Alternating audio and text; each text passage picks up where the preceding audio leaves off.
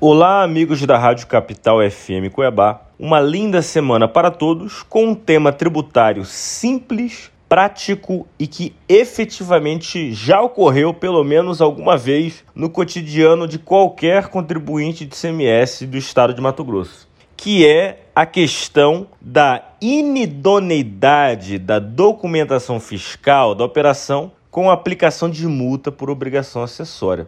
Um tema que a princípio é genérico, Todo mundo já sofreu alguma vez na vida com isso. Porém, existe solução? É cabível sempre a multa quando eu esqueço de carimbar um documento auxiliar da nota fiscal? Quando o meu caminhoneiro, meu freteiro esquece de parar no posto fiscal da entrada do estado, daquela mercadoria que eu comprei de São Paulo para revender aqui? Ou então, por exemplo, quando erram a nota, a emissão da nota, é, a nota é cancelada e a nota que vai com o caminhoneiro acaba sendo cancelada e nesse meio tempo para fiscalização e declara essa nota fiscal como inidônea, impingindo uma multa. Essa multa é sempre devida? Tem solução? Olha, a resposta a esse questionamento advém de um artigo muito simples que já existe na legislação estadual mato-grossense, que é o artigo 35C da Lei 7098 de 98, a Lei do CMS do Mato Grosso, que categoriza que uma vez não havendo prejuízo à arrecadação fiscal de ICMS, a inidoneidade fiscal que foi, porventura, encontrada é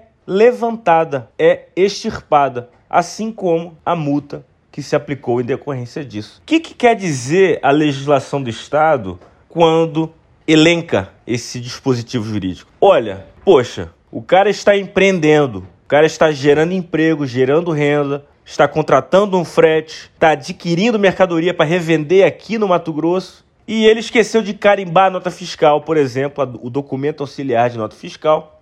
Mas ele recolheu o ICMS. Eu vou apenar, eu vou onerar um empreendedor que está gerando emprego e renda que não causou prejuízo erário, mas ele meramente esqueceu de executar uma obrigação acessória que não causou prejuízo. O ICMS foi recolhido. É justo eu multar esse cara? Não é. Eu tenho que privilegiar a boa-fé desse contribuinte. Obviamente, ele vai sofrer uma autuação e ele, mediante processo administrativo ou judicial, vai ter que demonstrar que não houve dano ao erário, não houve falha no recolhimento do imposto. Se ele conseguir comprovar isso, a inidoneidade da nota fiscal, o erro na, no preenchimento, o erro na formulação é afastada. A inidoneidade é afastada e a sua multa assim por diante. Então, o que, que o contribuinte tem que se policiar quando ele está de frente a uma autuação? de multa por obrigação acessória, multa por inidoneidade de documentação fiscal. Ele tem que ingressar com um processo